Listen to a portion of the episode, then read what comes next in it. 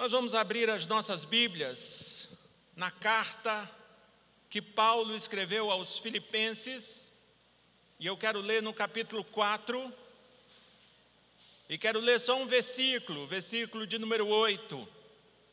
E peço que você que é pai, que é mãe, que tem criança consigo, que cuide de sua criança, que não ache que a solução melhor é não trazê-lo a um lugar como esse, essa não é a solução, a melhor solução é você trazê-lo num lugar como esse e mostrar a ele, a ela, mostrar a essa criança a importância desse momento de se aquietar e ouvir o que o nosso Deus tem a nos dizer.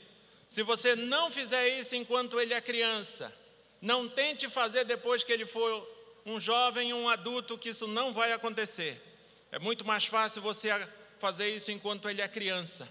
É por isso que o texto bíblico vai dizer: ensina a criança o caminho em que deve andar, e quando for velho, não se desviará dele. A maioria das coisas que a gente faz com, com destreza, quando somos adultos, é porque aprendemos quando éramos criança. Então, ensine esse menino, ensine essa menina a adorar o Senhor. Faça o que está ao teu alcance. Se ele vai se transformar num adorador ou não, isso é problema dele com Deus. Mas ensine em nome de Jesus. Amém? Glória a Deus. Filipenses capítulo 4, verso 8.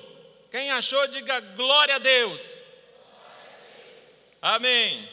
O texto diz assim, irmãos: finalmente, finalmente, irmãos, tudo que é verdadeiro, tudo que é respeitável, tudo que é justo, tudo que é puro, tudo que é amável, tudo que é de boa fama, se alguma virtude há e se algum louvor existe, seja isso o que ocupe o vosso pensamento. Nós vamos orar. Ore a Deus. Senhor, nós lemos a tua palavra, e foi através desta, desta mesma palavra dessa palavra que um dia saiu de tua boca, que todas as coisas vieram à existência. Foi através da tua palavra que tu trouxe todas as coisas que vieram a existir. Tu disse: haja luz e houve luz. Essa palavra, meu Deus, é o que tem poder. Essa palavra é o que tem poder para trazer ordem ao caos. Por isso, Senhor, tem compaixão de nós e nos faz realmente compreender que estamos diante do que verdadeiramente pode trazer ordem a todo e qualquer tipo de caos, a todo e qualquer tipo de situação, circunstância, problema, realidade. Estamos diante da tua palavra que pode verdadeiramente trazer à existência o que não existe. Deus nos faz reverentes, dá-nos ouvidos para ouvirmos. Faz, Deus, com que essa tua palavra alcance o nosso coração nessa noite e promova todas as transformações, promova todas as revoluções que ela mesma tem poder para promover. Senhor, tem compaixão de mim, para que eu pregue a tua palavra, para que eu exponha a tua palavra, para que eu ensine a tua palavra, porque se assim acontecer, Pessoas serão consoladas, animadas, serão exortadas, pessoas serão direcionadas, dirigidas sobre o que é certo, sobre a forma correta de ser, de pensar, de viver. Nos abençoa, em nome de Jesus Cristo. Amém. Queridos, eu quero olhar para esse texto e quero te dizer que nossa ética deve se fundamentar em princípios bíblicos. A nossa ética deve se fundamentar em princípios bíblicos.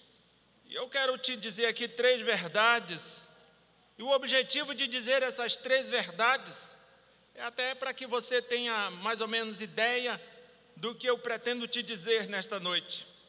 A primeira, a sugestão de que estou perdido, que não há esperança, que estou entregue à própria sorte e por isso Posso ser e fazer o que bem quiser, não deve ocupar o nosso pensamento. A segunda coisa, Só o que tem fundamento nas Escrituras, na palavra de Deus, só o que tem fundamento nas Escrituras, só o que pode ser apresentado a Deus é o que deve ocupar nosso, os nossos pensamentos. Somente o que deve e o que pode ser apresentado a Deus é o que pode, o que deve ocupar os nossos pensamentos. Acho interessante que quando nós nos dispomos, por exemplo, a, vir a um lugar como esse, a gente toma um bom banho, bota um bom perfume, veste uma boa roupa, porque nós sabemos que as pessoas que vamos encontrar com pessoas, tudo bem, correto, você deve fazer isso mesmo. Mas muitas vezes não nos lembramos que vamos nos encontrar com alguém que vê não apenas o nosso exterior, mas vê o nosso pensamento.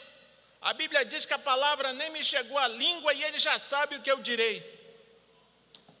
É interessante a gente se preocupar sim com a nossa aparência, mas é interessante também nos preocuparmos com o que estamos pensando, porque se a Bíblia está correta e está, nós estamos diante de alguém que vê o nosso interior.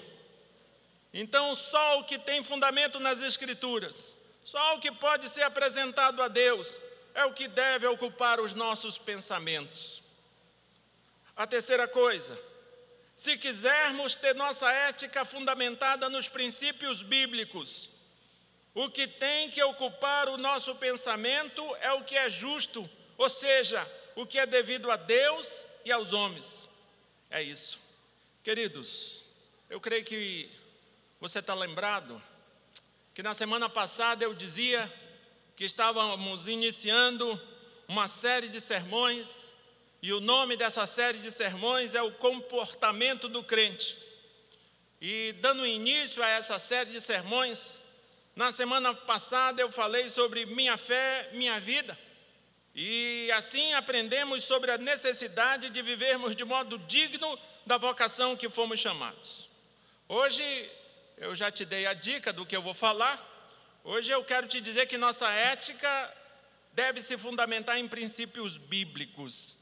Mas eu creio que eu tenho a responsabilidade de te dizer o que, que eu estou querendo falar, o que, o que, o que eu estou querendo dizer com a palavra ética. O que é ética? Deixa eu tentar te dar uma definição, quem sabe um conceito de ética. Ética é a ciência dos deveres do homem, isto é, uma ciência que nos ensina como proceder neste mundo. Quando estamos falando de ética, estamos falando de uma ciência que nos ensina como proceder neste mundo. E quando estamos considerando isto à luz da palavra de Deus, eu preciso te dizer que a ética cristã é baseada nas Escrituras e nos ensina como andar neste mundo de acordo com a vocação que fomos chamados. E trata, queridos, de coisas que tem relação ao procedimento nosso em todas as suas relações, em todas as nossas relações. É disso. E quando você olha para o texto de Filipenses, para o capítulo 4 de Filipenses, você vai ver que Filipenses 4, de 1 a 7, você vai ver que Filipenses trata assim de experiências vivenciais e traz algumas exortações. Eu diria que Paulo ele vai trazendo essas experiências vivenciais, vai trazendo problemas e vai trazendo exortações, exortações essas que são, na verdade, soluções para os problemas apresentados.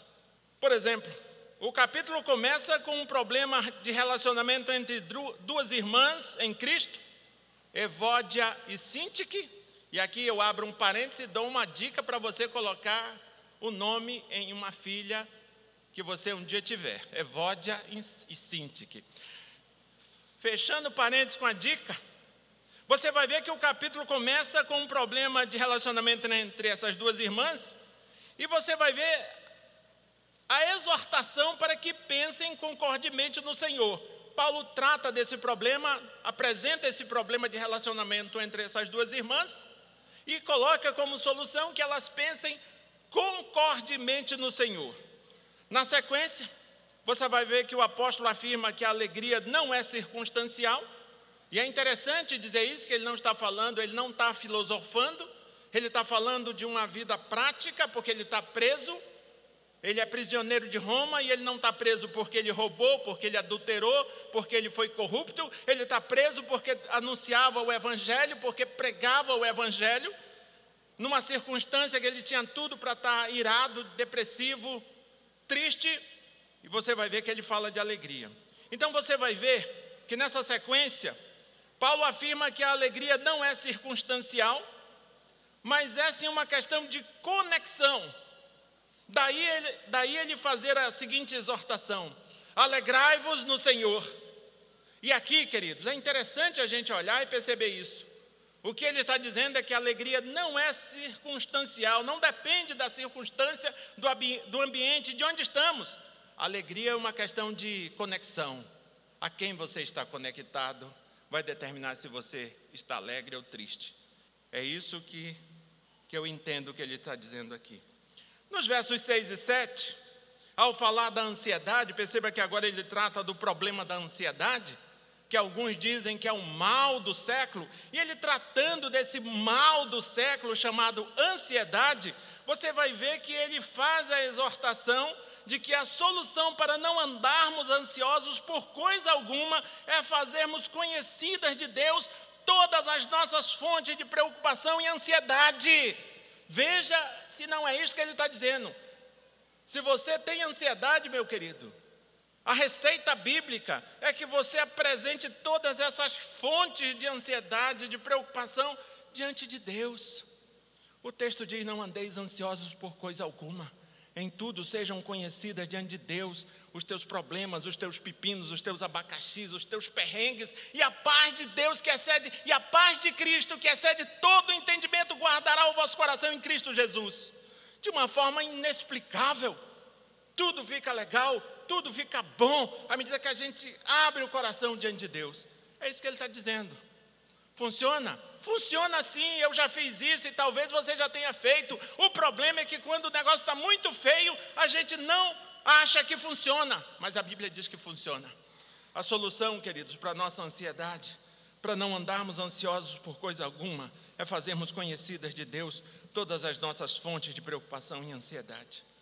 Queridos, Aí quando nós chegamos no verso 8, você vai ver que o, o verso 8 é assim como que uma conclusão. Você vai ver que Filipenses 4:8 concluindo essas exortações, chama nossa atenção para uma vida de obediência e nos mostra que a mente humana sempre está fixada em alguma coisa e que se pensamos em algo com frequência, chegará o momento em que não poderemos desejar outra coisa senão isso que pensamos. Há muitos anos atrás, creio que lá pelos idos de 1996, eu tive a tristeza de ir a um velório de uma pessoa que eu conhecia lá no interior Rio, de Minas Gerais. E uma das coisas que eu ouvi nesse, nesse velório, mas antes de eu, de eu te dizer o que, o que eu ouvi no, no velório, deixa eu te dizer como essa pessoa morreu.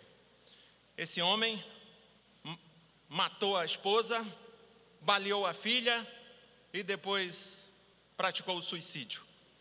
E no velório dele, alguns amigos dele falaram que diversas vezes ele havia falado a eles que ele pensava em matar a sua esposa, matar a sua filha e depois se matar.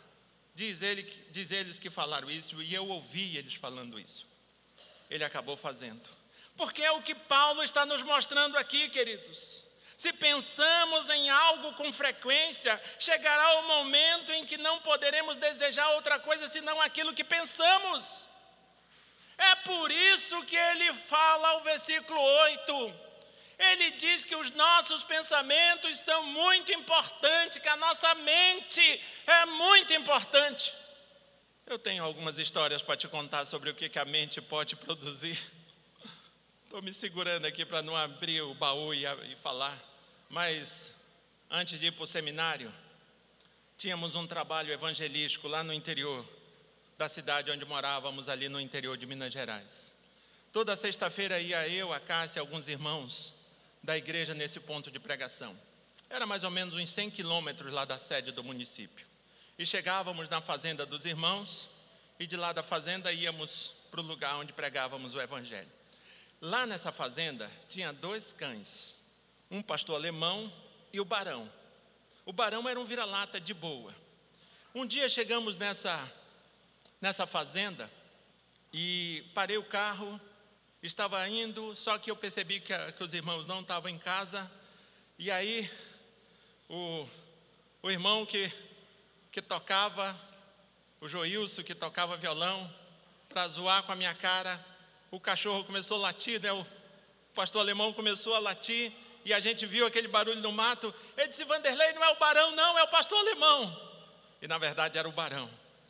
E eu corri feito um doido, era só o barão que queria. Na minha mente eu já estava sendo devorado por um pastor alemão. Queridos, a nossa mente produz coisas que você não tem ideia. É por isso que Paulo está falando para, que termo, para termos cuidado com a qualidade daquilo que ocupa o nosso pensamento. O nosso pensamento pode transformar um vira-lata num tigre, num feroz pastor alemão que vai te devorar e pode fazer muitas outras coisas mais. É por isso que Paulo ele ele chama a nossa atenção para uma vida de obediência e nos mostra que a mente humana sempre está fixada em alguma coisa e que se pensamos em algo com frequência, chegará um momento que não poderemos desejar outra coisa. E aí, queridos, você vai ver que nesse versículo 8, Paulo fala sobre alguns princípios bíblicos que devem ocupar o nosso pensamento e, por consequência, determinar a nossa ética. Queridos, mas eu creio que eu preciso ainda te dizer alguma coisa antes de eu continuar. Até mesmo porque eu creio que existe assim uma, uma similaridade entre costumes e princípios. Só para você entender, eu não estou falando de costumes, eu estou falando de princípios. Costumes são procedimentos culturais e ocasionais. Existem costumes na cultura que não tem problema nenhum, que não confronta o evangelho, mas existem costumes na cultura que são antagônicos, que são contrários aos princípios estabelecidos no evangelho. Nesse caso, o que tem que prevalecer é o princípio bíblico e não o costume. Por exemplo, tem um exemplo sobre essa questão dos costumes. Lá em, Marco, em Mateus 15, 2, os fariseus chegaram a Jesus e lhe disseram: Por que transgridem os teus discípulos a tradição? Aqui, tradição é costume. Por que transgridem os teus discípulos a tradição, os costumes dos anciãos? Pois não lavam as mãos quando comem. Lavar as mãos antes de comer é costume de higiene pessoal. E eu aconselho que você não perca esse costume talvez você se livre de algumas vermes se você continuar lavando as mãos antes de comer. Mas quando nós estamos falando de princípios, nós estamos falando de procedimentos estabelecidos por Deus. Nós estamos falando de procedimentos estabelecidos por Deus que são eternos, inalteráveis e inegociáveis. E tem um monte de exemplo, mas eu quero lembrar apenas de um e conhecereis a verdade, e a verdade vos libertará. De acordo com esse versículo, nós só seremos libertos se conhecermos a verdade. Não há como você ser, ser liberto se você não conhece a verdade. A verdade é Cristo. Você só será liberto se você conhecer, conhecer Cristo, a palavra de Deus. Se você não conhece, você apenas acha que é, que é livre e você não é livre. Você é escravo totalmente do teu pecado. Queridos, Filipenses 4:8 cita alguns princípios, você vai ver que Paulo, apesar dele citar vários princípios, ele não está sendo exaustivo, ele não está citando todos os princípios bíblicos existentes. Ele não está, ele cita muitos, mas ele não está citando todos.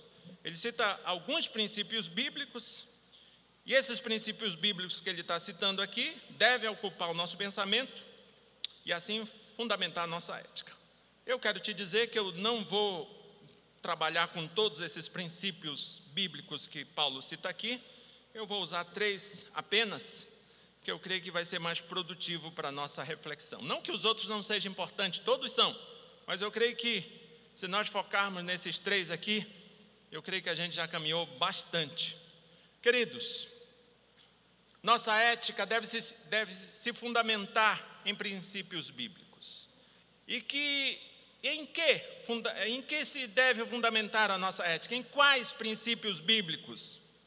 Eu digo que nossa ética deve se fundamentar na verdade, porque se nós não fundamentarmos nossos pensamentos, nossa ética na verdade, nós não estamos fundamentando em lugar nenhum. É uma cortina de fumaça, é uma ilusão. E Paulo diz isso: tudo que é verdadeiro, seja isso que ocupe o vosso pensamento. Então a nossa ética deve se fundamentar na verdade. E imediatamente eu preciso te perguntar o que é verdade. Se nos dias de Jesus Cristo já existiam muitas verdades, imagine nos nossos dias. Nos nossos dias existem também muitas verdades. Peça para alguém, movido tão somente pela cultura, para que esse alguém diga para você, defina para você o que é família, e você vai, vai ouvir diversas verdades. Família, para alguns, é, são dois homens e uma criança adotada, ou três homens e uma mulher. Enfim, família talvez seja algum dos exemplos de como a verdade está difusa nos nossos dias. Mas o que é a verdade?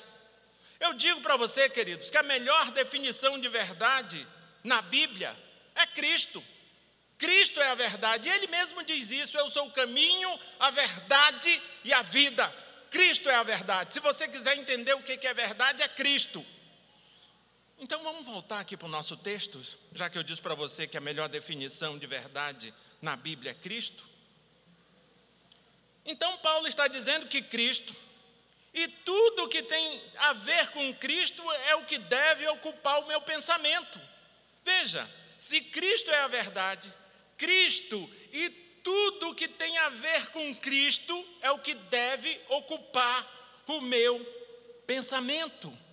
E aí eu preciso fazer um recorte, porque senão nós vamos ficar trocentos dias falando aqui, não vamos chegar em lugar nenhum. Trocentos dias, né? Parece que eu comei o S. O que, que isso quer dizer na prática? Algumas coisas mas uma delas, e talvez a mais importante delas, é que Cristo é o cumprimento da promessa. Cristo é o cumprimento da promessa de Deus feita a nós. Cristo é o cumprimento da promessa feita muito lá no início de todas as coisas. Lá em Gênesis 3,15 já é feito a promessa de Cristo, o descendente da mulher. E eu já tive a oportunidade de pregar sobre isto aqui neste púlpito, portanto eu não vou me ater a notas de rodapé. Cristo é a promessa, e é uma promessa que já fora feita há muitíssimo tempo atrás. Então veja, Cristo é o cumprimento da promessa. Cristo é, portanto, a certeza que Deus não nos deixou para trás. Cristo, sendo o cumprimento da promessa, é a certeza que nós temos que Deus não nos deixou para trás. Isto quer dizer então que a sugestão que estou perdido, que não há esperança, que estou entregue à própria sorte, não deve ocupar o meu pensamento. Se eu creio que Cristo é a verdade, se Cristo é o cumprimento da promessa, em Deus cumprindo a promessa, ficou claro que eu não fui deixado para trás. O pensamento que diz que eu estou entregue à própria sorte, que não há esperança, não deve ocupar o meu pensamento. E não é isso que faz o nosso mundo cair? Mundo cair, entre aspas. Não é isso que nos, nos faz cair o semblante, não é isso que nos entristece, porque volta e meia chegamos à conclusão que não há esperança, que estamos entregues à própria sorte, não é isso. Como já cantou um grupo gospel, se não me engano, diante do trono. Quando a tempestade vem, tudo se transforma, tudo vira uma bagaça, tudo vira de ponta cabeça, porque nós somos testados diante da tempestade. Tudo se transforma e se transforma para pior. Quando a doença vem, a crise financeira vem, a crise relacional dentro da família vem, tudo se transforma. Queridos, e aí o que faz parte do nosso pensamento é a ideia que, que estamos entregues à própria sorte, é a ideia que não há esperança. Mas veja, se eu, se eu vou entrar na, na vibe de Paulo e, vou, e entendo que o que deve ocupar o meu pensamento é o que é verdadeiro, e eu tenho a melhor de, definição de verdade sendo Cristo, e eu entendo que Cristo é o cumprimento da promessa, como assim eu vou, vou pensar que não há esperança? Como assim eu vou pensar que eu estou entregue à própria sorte? Se eu creio em Cristo, há esperança. Se eu creio em Cristo, eu não estou entregue à própria sorte. Amém, irmãos? Amém, irmãos? Glória a Deus. Se eu, tô, se eu creio em Cristo, não tem como esse pensamento ocupar a minha mente. Eu não estou entregue à própria sorte. Você não está entregue à própria sorte. Não fomos deixados para trás. Queridos, Cristo também é o Senhor. Cristo é o cumprimento da promessa. E aí tem a, o conceito da salvação. Cristo é o cumprimento da promessa, Ele é o Salvador não estamos entregues à própria sorte. Mas veja, Cristo não é apenas e tão somente o Salvador, Cristo é Senhor. Vós me chamais de Senhor e Mestre, fazeis bens, porque eu sou, o próprio Cristo diz isso. Cristo é Salvador, Cristo é, é Senhor.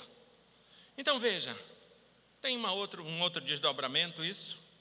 A sugestão que eu posso ser e fazer o que me der na teia, a sugestão do tipo minha vida, minhas regras, não deve ocupar o meu pensamento, porque se Cristo é o meu Senhor, estou sujeito a Ele em tudo que sou, planejo e faço.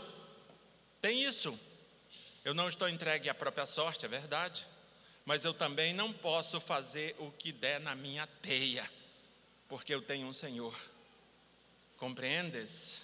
Então, queridos, Pensamentos que vêm à tua cabeça, à tua mente, que dizem que você pode fazer o que você quer.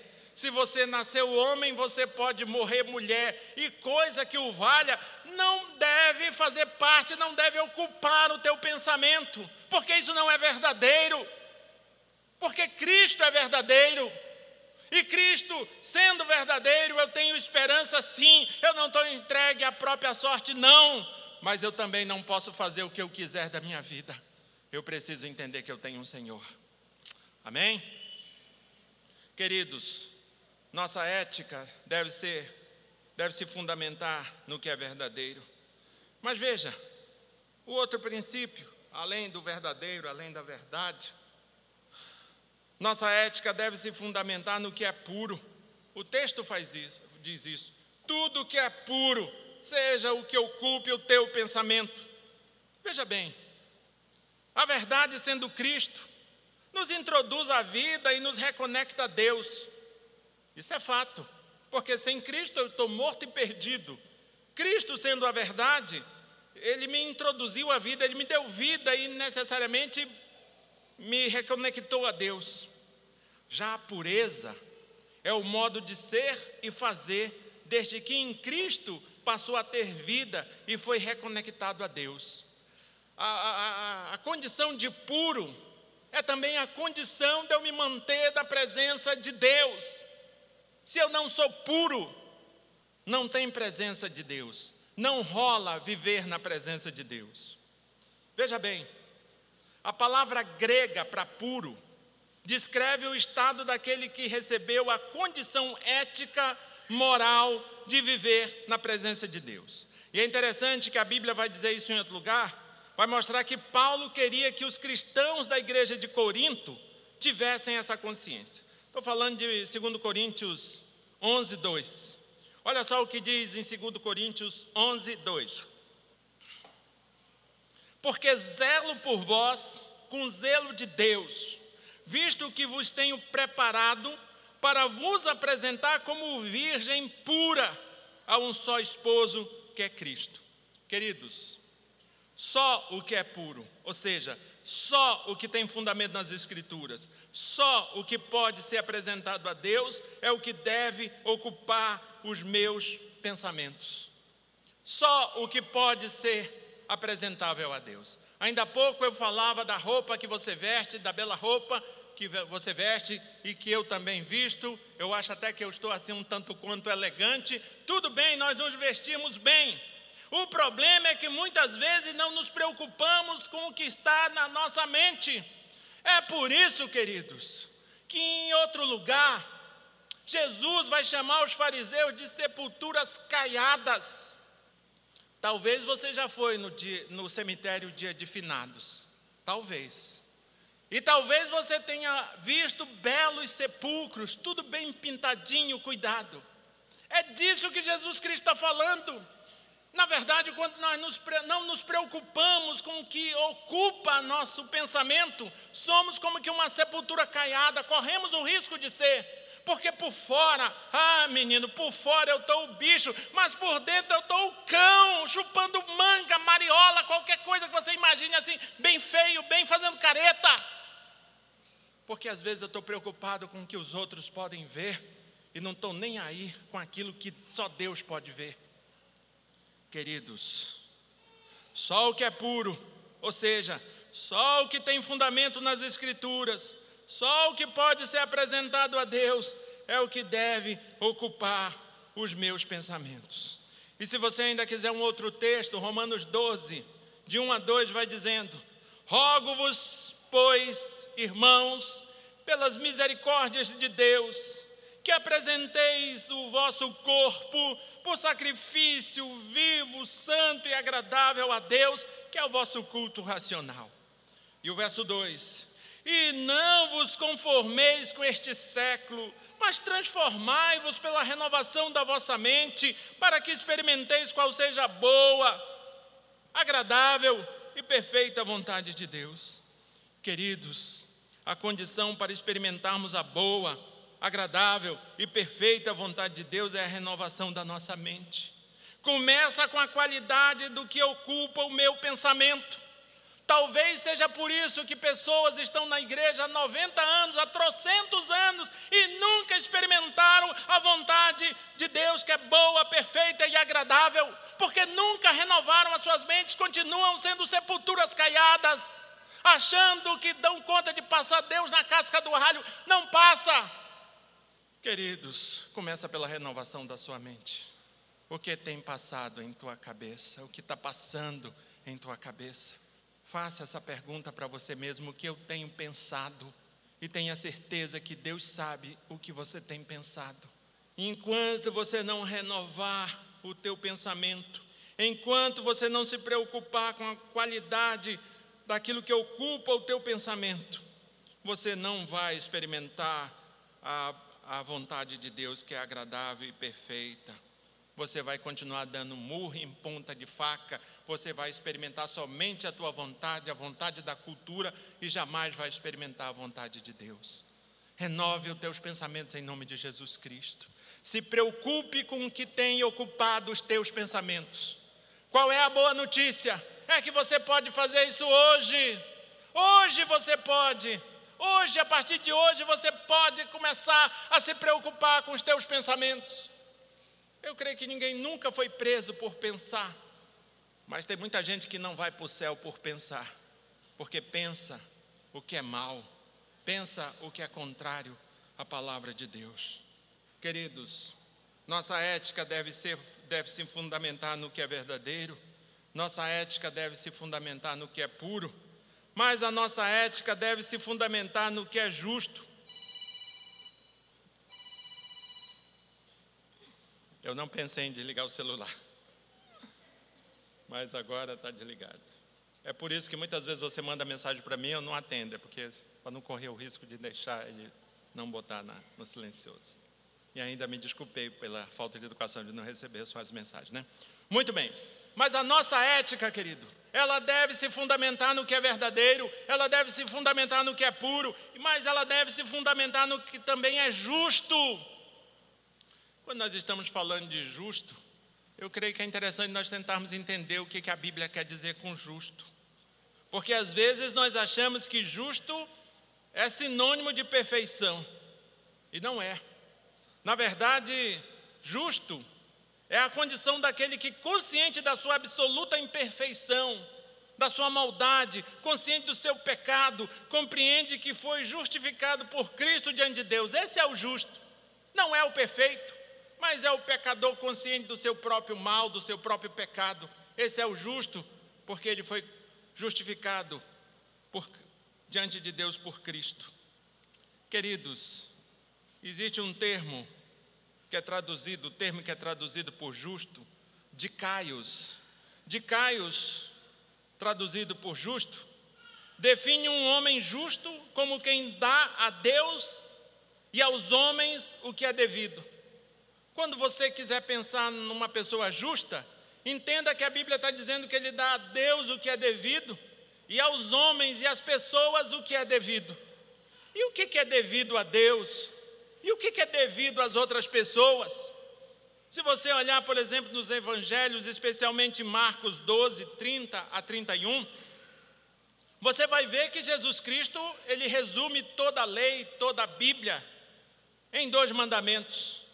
Ele diz basicamente o seguinte: o primeiro mandamento: amarás o Senhor teu Deus de todo o teu coração, de toda a tua alma, de todo o teu entendimento e de toda a tua força. Ou seja, o que eu devo a Deus? Eu devo a Deus um amor que não tem comparação com nada e com ninguém. Eu devo a Deus um amor que é com toda a minha alma, que é com todo o meu entendimento, que é com toda a minha força. É isso que eu devo a Deus. E o que eu devo às pessoas? Eu devo às pessoas o que está no segundo mandamento: amarás o teu próximo como a ti mesmo. Ou seja, o que eu devo às pessoas é que eu as ame da mesma forma que eu amo a mim. É basicamente isso. Queridos, o que é devido a Deus é o amor sobre tudo e sobre todos, e as pessoas é o amor igual ao que amamos a nós mesmos. Preste atenção.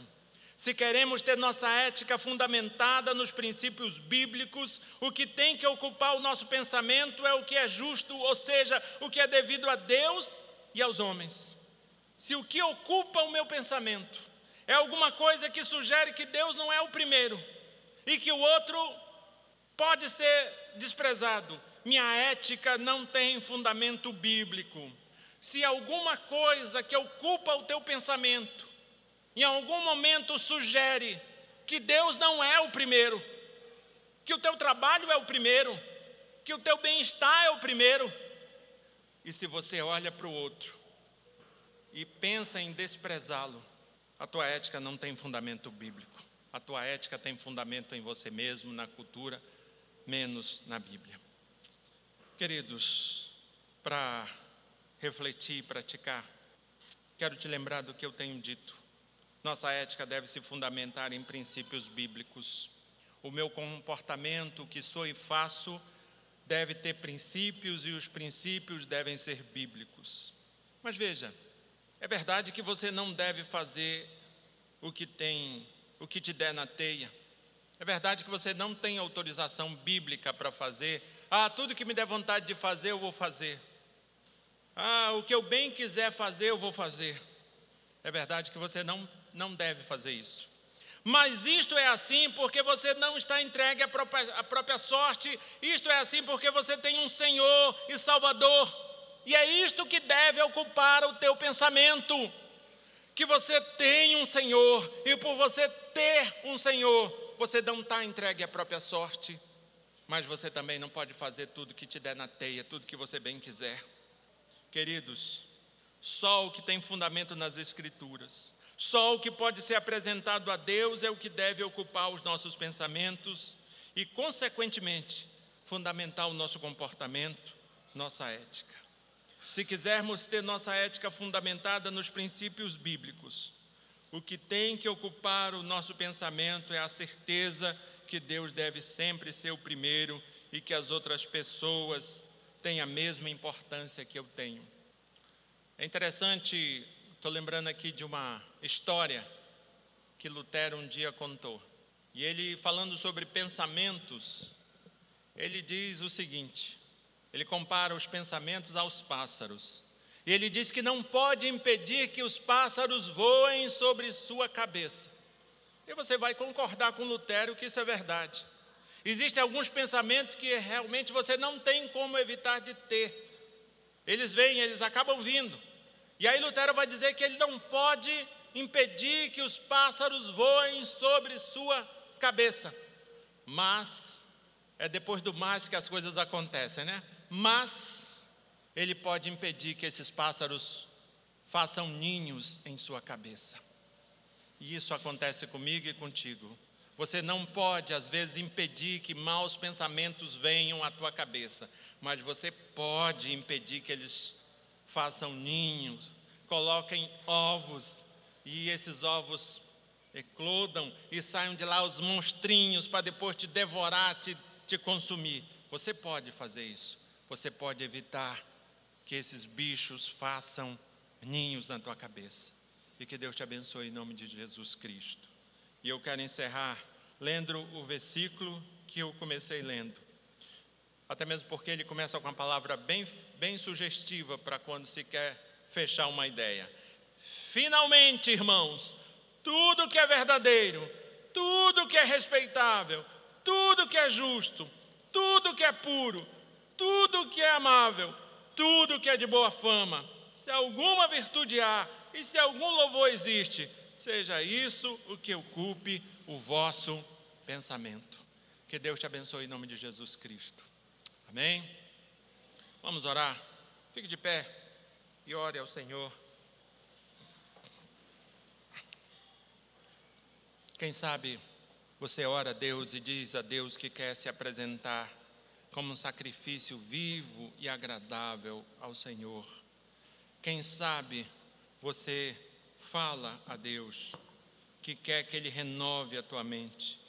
Quem sabe você diz a Ele o que Paulo diz em Romanos 12: Rogo-vos, pois, irmãos, pela misericórdia de Deus, que apresenteis o vosso corpo por sacrifício vivo, santo e agradável a Deus, que é o vosso culto racional.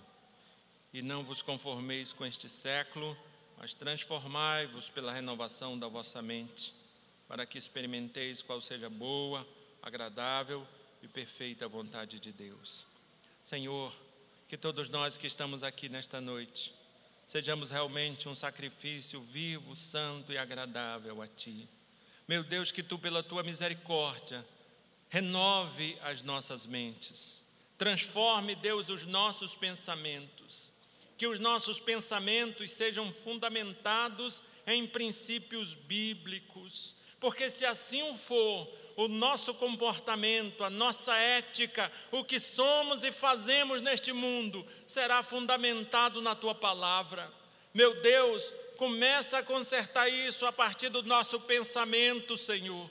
Começa a consertar os nossos pensamentos, porque se assim o for, verdadeiramente nossa ética será fundamentada na tua palavra. Nos abençoa, meu Deus, para que o que é verdadeiro, o que é puro, o que é justo, seja o que ocupe o nosso pensamento, em nome de Jesus Cristo. E que o amor de Deus, o Pai, a graça do Senhor Jesus Cristo, a comunhão com o Espírito Santo estejam todos sobre nós e nos dê graça, direção, sabedoria firmeza para vivermos em tua presença, não apenas de forma aparente, mas vivermos em tua presença partir dos nossos pensamentos, dos nossos sentimentos, de tudo que somos, em nome do Pai, do Filho e do Espírito Santo.